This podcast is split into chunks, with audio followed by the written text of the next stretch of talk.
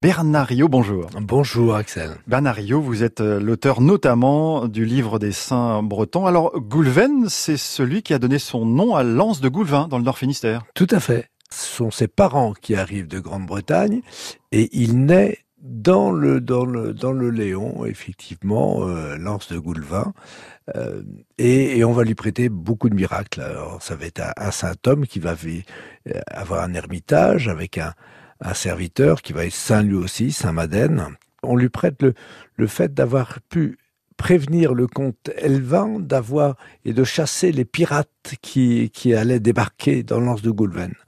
Euh, le problème, c'est que Saint-Goulven euh, ou Goulven euh, est, est, daté au VIe siècle et que l'attaque, elle a eu lieu au Xe siècle. Voilà, c'était les pirates, les fameux Vikings, hein, qui, qui arrivaient sur la sur la côte bretonne.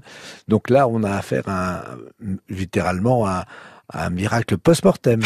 on le retrouve aussi en Ille-et-Vilaine à Saint-Didier. C'est un saint qui fut d'abord ermite, puis euh, il refusa le poste d'évêque, puis comme on, sa sainteté était tellement évidente, on, on, fit un peu pression sur lui, donc il accepta, il fut évêque de Saint-Paul de Léon, puis il renonça à sa charge pour redevenir ermite, et là il finit, il traversa à pied la, la Bretagne avec une belle diagonale pour se rendre à Saint-Didier, donc à côté de Rennes. On lui prête aussi le, la faculté euh, de, de protéger les cerisiers, les bigarreaux. Donc il faut invoquer euh, Saint-Goulven pour, euh, pour avoir de bonnes cerises.